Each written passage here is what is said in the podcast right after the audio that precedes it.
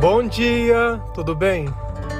A mensagem que Deus colocou para mim hoje, ela diz assim: Permaneça sempre no amor.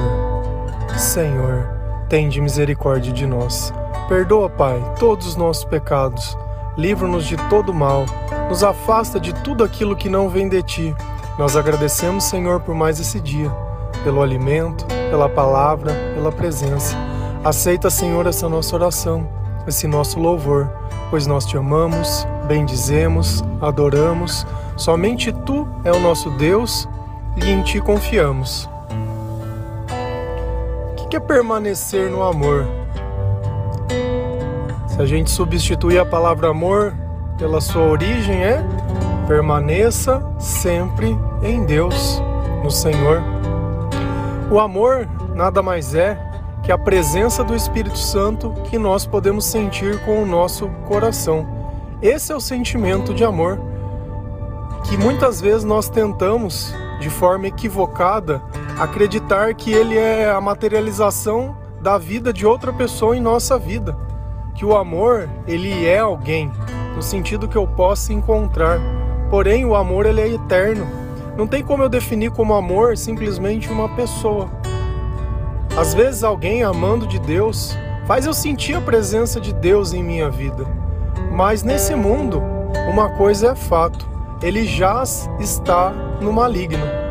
Então, dentre todas as pessoas, vão existir sim pessoas que produzem amor, mas também tem aqueles que produzem ódio, que produzem raiva, que vivem de uma forma que não é a que o Senhor ensina, mas uma vida totalmente contrária e os sentimentos dessas pessoas sempre são contrários aos sentimentos de Deus. E assim a gente vai percebendo aquilo que é bom e aquilo que é ruim para a nossa vida. Todas as vezes que nós desobedecemos Deus ou que nós não levamos em conta a palavra de Deus e tudo aquilo que ele ensina, quando nós simplesmente rejeitamos a sabedoria do Senhor para viver de acordo com a nossa maneira, nós acabamos experimentando sentimentos que não são bons e que ninguém gosta de sentir. Quem gosta de ficar triste? Quem gosta de ficar desanimado, desiludido? Quem gosta de ficar magoado? Quem gosta de sentir ira, raiva, ódio? Ninguém gosta dessas coisas. Porém, a partir do instante que eu quero passar a palavra de Deus no meu crivo, se eu acho certo ou não, eu estou simplesmente abrindo mão de tudo isso que vem do Senhor para viver aquilo que vem do mal. Então, o permanecer no amor é o permanecer confiando e acreditando em tudo aquilo que o Senhor ensina, em tudo aquilo que o Senhor é e em tudo aquilo que o Senhor diz. Essa é a melhor parte do Evangelho. Qualquer um pode escolher o que quer viver. Porém, no fim, nós não podemos reclamar do resultado que aconteceu se nós fazemos da forma que Deus ensina, Deus ele acaba fazendo com que tudo saia da melhor forma possível. Porém, se nós fazemos da forma que nós achamos, nem sempre isso está alinhado com a palavra de Deus. Porque enquanto Deus ensina a gente a amar o próximo, ensina a gente a viver no coletivo, se a gente olha o Pai Nosso, nosso, não é o Pai meu. A oração que o Senhor disse, o Pai é nosso.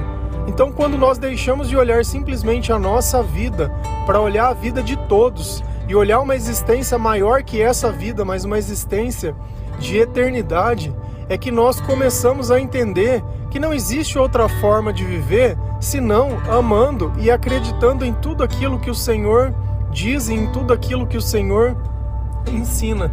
Se a gente vai lá em Judas 1, versículo 21 e 22, a palavra do Senhor ela diz assim: Mantenham-se no amor de Deus, enquanto esperam que a misericórdia do nosso Senhor Jesus Cristo os leve para a vida eterna. Tenham compaixão daqueles que duvidam. Olha que coisa maravilhosa.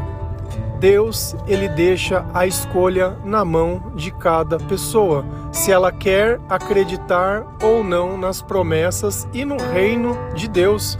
Diferente da forma que nós achamos que as coisas tenham que ser, né? Quantas vezes de forma equivocada nós não oramos para que Deus faça o que nós queremos, inclusive pegando a vida de outras pessoas e acorrentando a nossa, achando que Deus é obrigado a isso. Mas diferente de nós, Deus entende que é importante que cada pessoa possa viver a sua experiência do jeito que ela quiser, ao lado de Deus ou longe de Deus. Tenham compaixão daqueles que duvidam. Deus não pede para mim desprezar ninguém, muito pelo contrário, o Senhor quer que nós, através da nossa vida, nós edifiquemos a vida dessas pessoas com o nosso testemunho, mostrando que existe um outro caminho. E se ele parar de duvidar, ele vai se tornar semelhante a nós, porque a própria dúvida, ela destrói toda a fé. Porque se eu peço algo dentro do meu coração, eu preciso acreditar que o Senhor ele está me ouvindo. E essa é a base da oração. Essa é a base de tudo aquilo que nós pedimos para Deus, a crença, a esperança e em saber que Deus ele está nos ouvindo sim, que o Espírito Santo ele vem ao nosso encontro e que todas as promessas que o Senhor fez, elas se cumpriram e vão se manifestar em nossas vidas. Porém, nós devemos fazer do jeito certo, a forma que o Senhor ensina. E o começo é muito valioso mantenham-se no amor de Deus. Permaneça sempre no amor. O sentido da frase é exatamente o mesmo. Em quanto tempo nós vamos fazer isso? Enquanto nós aguardamos que a misericórdia de Deus ela venha e nos leve para viver a eternidade. Então a eternidade não é uma questão de mérito. Às vezes você está aí se vendo como o maior pecador do mundo, como se Deus não pudesse perdoar os teus pecados. Deus ele pode perdoar todos os pecados sim, mas o perdão ele é arrependimento e se arrepender é não fazer mais, não é apenas pedir perdão. Porém, não é por mérito que nós vamos para o céu e viver a eternidade, é pela misericórdia de Deus. E às vezes você está aí achando que você precisa conquistar o seu espaço, que você tem que fazer alguma coisa. Não é esse o ponto. Não é o jejum, não é porque você frequentou mais a igreja, não é porque você é missionário, não é porque você é pastor, não é porque você é padre, não é, porque você... não é por nada dessas coisas, nada. Se a gente olha a história de Moisés, o tanto que ele fez pelo povo de Deus e no final acabou não entrando na terra prometida. Por quê? Porque desobedeceu. Então Deus ele vai fazer o que ele quiser, do jeito que ele quiser, na hora que ele quiser, da forma que ele quiser. E não adianta você ficar vomitando o evangelho na cabeça dos outros, achando que ele é o motivo da condenação. A natureza de Deus é a piedade e é misericórdia. Então Deus é o juiz e ele vai definir. Cabe a nós sim, sabe cuidar de que vida? Da minha. Sabe em qual vida que eu tenho que aplicar o evangelho? Na minha. Porque enquanto você persegue as pessoas querendo achar que você é melhor que elas porque você peca de forma diferente, você está condenando a Deus, que é um Deus que veio para nos salvar. Tenha um testemunho de amor que faz muito mais sentido. Na maior parte do tempo você está aí falando, falando, falando e não fala nada, não edifica nada. Quem faz, faz com, com atitudes, não com palavras. Não é à toa que Deus diz que se nós vemos alguém passar necessidade, passando dificuldade, e nós simplesmente não fazemos nada, mas dizemos: olha, vai com Deus, fica com Deus, de que, que se aproveita esse evangelho? O amor ele tem que ser manifesto. O amor ele tem que ser reativo. Se eu sinto que eu tenho que fazer algo e eu estou em comunhão com o Senhor, eu faço. Eu não tenho que ficar pensando, eu não tenho que ficar julgando, eu não tenho que ficar nada. É simplesmente obedecer. E é justamente esse ato de duvidar. Você quer pior coisa? Que gente que fica pedindo sinal para fazer aquilo que é certo, mas quando é para fazer alguma coisa errada, nem pensa. Nem pensa, não precisa de confirmação, não precisa de nada. Vai lá e simplesmente faz. Depois chega com as consequências e pergunta: ai, por que, que Deus permite isso? Ai, por que, que Deus me abandona? Ai, por que que. Sério mesmo? Sério mesmo? Você não sabe? Você não faz ideia disso? Se você que conhece a sua história não consegue aceitar você mesmo, quem que vai aceitar? E não é à toa que mente, distorce, manipula e fala, conta a mesma história diversas e diversas e diversas vezes que nem você acredita. Nem você acredita. E aqui fica um ponto em reflexão. Nós sempre falamos da batalha espiritual. E quem está de um lado e quem está do outro? De um lado está aqueles que confiam, o povo de Deus, aqueles que amam Jesus sobre todas as coisas, e do outro lado, aqueles que duvidam, aqueles que não acreditam. Então, esse é o racha entre os que duvidam e os que acreditam. Será que na palavra de Deus existe esse tipo de analogia, esse tipo de pensamento? Se a gente vai lá em Judas 1:18, versículo Judas 1, 18 e 19, a palavra do Senhor ela diz assim: Nos últimos tempos haverá zombadores que seguirão seus próprios desejos ímpios. Estes são os que causam divisões entre vocês, os quais seguem a tendência da sua própria alma e, e, e não têm espírito. Olha que palavra reveladora. Deus está deixando muito bem claro que nos últimos tempos vão existir zombadores, pessoas que não acreditam em Jesus, que seguem apenas o que? Os seus próprios desejos, os seus próprios interesses. Por diversos e diversos e diversos dias eu falei exatamente sobre isso, sobre o nós e o eu. E o eu, ele é diabólico. O eu é aquilo que não permite que Deus se manifeste na minha vida. Por quê? Porque ele é egoísta. Ele só pensa em mim. E essas pessoas seguirão os próprios desejos ímpios. Não são os desejos de Deus, é o seu sonho. Ai, mas era o meu sonho. É o seu sonho? O que, que você tem? Um cemitério de sonhos que você já viveu os seus sonhos? Qual dos seus sonhos deu certo? Qual dos seus sonhos, dos seus amores? Não, mas era o meu amor, a gente se amava. O que, que aconteceu com o seu amor? Acabou? Ué, mas o amor ele dura para sempre. Não, mas tem três tipos de amores, o ágape, o não sei o que. Ah, tem três tipos de amor. Para mim Deus é amor, eu só acredito em um tipo. E quando Deus está em qualquer um, esse amor é eterno, está na palavra, eu creio nisso. Enquanto aqueles que entregam sua vida ao Senhor vão fazer de tudo que o Senhor quer. Aqueles que não entregam vão buscar apenas seus próprios desejos, seus próprios interesses. Por isso que um belo dia você vai acordar e o seu marido, a sua mulher não vai estar mais em casa. Por quê? Porque ela cansou de você, cansou do mesmo. Cansou dos mesmos erros, das mesmas conversas, das mesmas reclamações, do mesmo tudo. Ai, mas é isso aí. É isso aí. Quem vive dormindo, quando acorda, leva um susto leva um susto. Por quê? Porque aquele sonho que estava acontecendo, na hora que você acorda, ele deixa de existir. Então, ou a gente busca as coisas do Senhor e as pessoas do Senhor. Agora vem o caso 2. Eu não duvido, eu creio, eu confio. Eu creio que o Senhor é a minha fortaleza, é a minha rocha. Eu creio. Porém, eu me relaciono com uma pessoa que duvida, uma pessoa que busca só os próprios desejos. Vai dar certo essa relação? Quero que você responda. Vai dar certo essa relação? Não vai, porque os dois eles buscam desejos diferentes. E aqui tem um ponto principal. Estas são a causa das divisões de vocês. Olha a explicação por que, que o teu relacionamento não dá certo, por que, que o teu casamento não dá certo, por que, que o teu trabalho não dá certo, por que, que nada que você faz não dá certo, porque você está se associando a pessoas que não processam a mesma fé que você, que não têm o mesmo espírito que você os quais seguem as tendências. O que é uma tendência? O que é normal, o que é comum da sua própria alma. Na nossa carne, na nossa natureza, no nosso eu sem o Senhor, é justamente somente isso que tem. Essa é a nossa tendência. A tendência é você pensar que você é uma boa pessoa em pensamento, porque o diabo é o pai da mentira. Mas quando a gente olha as tuas atitudes e as tuas palavras, a gente vê que de bom não tem nada.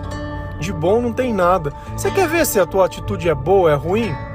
Você pode contar para tua mãe pro teu pai tudo que você faz? Você pode falar na frente das pessoas aquilo que você fala delas? Se você precisa ocultar alguma coisa de alguém, é sinal que não é. Você gostaria que a tua mãe ou teu pai tratasse você da mesma forma que você trata as outras pessoas? E esse é o ponto. Só que essas pessoas que duvidam e causam divisões, elas também vão estar inseridas na nossa família, no nosso estudo, no nosso trabalho, na nossa relação, na nossa amizade, em tudo, em tudo. Por isso que tem aqueles amigos que quando você termina, eles são os primeiros que vão te levar para o mundo, né? Vamos anestesiar essa dor aí, vamos tomar um negocinho aí, né? Vamos, vamos ser mais como eu, vamos para promiscuidade, né? Aí se deita, se deita, se deita e acorda vazio. E por quê? Porque você tem uma alma, mas não tem um espírito. Olha aqui o sentimento. O que, nós falamos esses dias? O sentimento de sentir sozinho. Não, mas eu me sinto sozinho, eu me sinto perdido, eu me sinto em escuridão. É, sabe por quê? Porque a tua alma não encontrou ninguém. O teu corpo encontrar um amor, uma pessoa, né? O teu corpo tá perto de alguém, ele não coloca um espírito dentro do teu coração, não coloca um espírito para fazer companhia para tua alma. Isso daí é através da oração, é através da palavra de Deus, é através da leitura do Evangelho, é através de louvores, é não desconfiando mais das coisas, é confiando, é chegando de desconfiança, de ciúme, de gritaria, de briga, de tudo. Porque quando o Senhor, quando nós sentimos o Espírito Santo perto de nós, a nossa alma, ela se completa. E aí nós sentimos o primeiro amor. É um amor que não se compara a amor nenhum que você possa materializar nessa vida.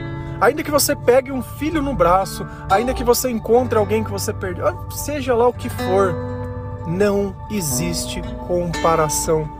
Porque esse amor não depende de nada, ele é genuíno. É genuíno. É a diferença entre aquilo que você acredita e aquilo que é, aquilo que você pensa e aquilo que você faz. Essa é a diferença.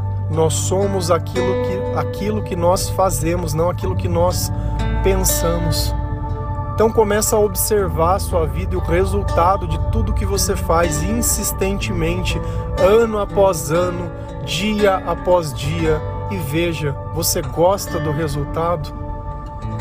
Olha os teus sentimentos, você tem sentido solidão? E não vai ser porque alguém. Olha como é o diabo, ele é astuto.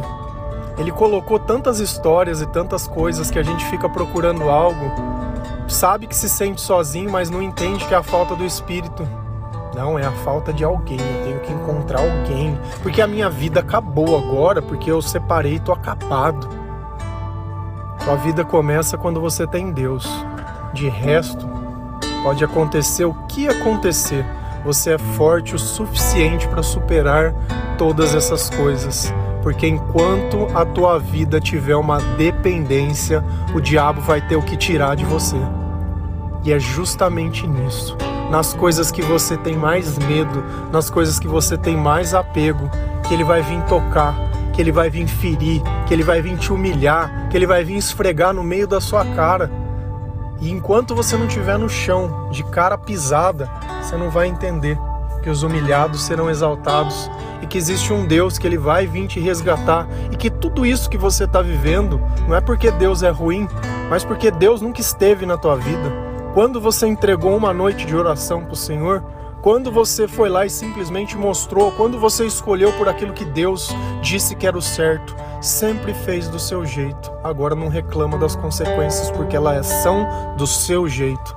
Agora, o dia que você fizer do jeito que Deus ensina, o dia que você levar em conta tudo aquilo que Deus faz, o dia que você se manter firme no amor e não nos teus interesses, o dia que você entender que o que nós recebemos de Deus não é por mérito, mas por misericórdia. O dia que você começar a ter compaixão daquelas pessoas que muitas vezes elas vivem de forma diferente da minha, Porém, essas pessoas elas precisam da palavra de Deus, é o exemplo da minha vida que vai mostrar que aquilo que eu acredito mudou a minha vida. Não é o buraco que você saiu, não. Porque quem tirou você do buraco foi Deus e você adora de colocar eu. Presta atenção na tua palavra, nas tuas conversas. Se você falar eu, é o diabo usando de você. Não existe eu, existe nós. Existe nós. O céu é nosso. O Senhor é nosso. O amor é nosso é nosso, é nosso. Amém? Permaneça sempre no amor. Que Deus ele possa tocar o seu coração, abrir os teus pensamentos, remover tudo aquilo que não vem dele, remover tudo aquilo que é seu, para que nós possamos diminuir e que ele possa crescer que nós possamos nos manter no amor de Deus acima de qualquer circunstâncias e que a nossa alma não fique mais sozinha. Senhor, tende misericórdia. Envia, Pai, o seu Espírito Santo. Consola o meu coração, consola minha alma, dá entendimento, dá sabedoria. Perdoa, Pai, todos os meus erros. Perdoa, Senhor, todas as vezes que eu dei as costas para ti, mesmo sabendo o que eu devia fazer. Perdoa pelas vezes que eu fui egoísta. Perdoa pelas vezes que eu julguei as pessoas que foram as únicas que me ajudaram.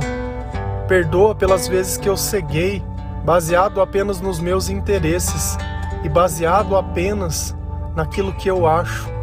Perdoa, Senhor, as vezes que eu condenei os outros pela ignorância do meu próprio preconceito. Perdoa, Pai.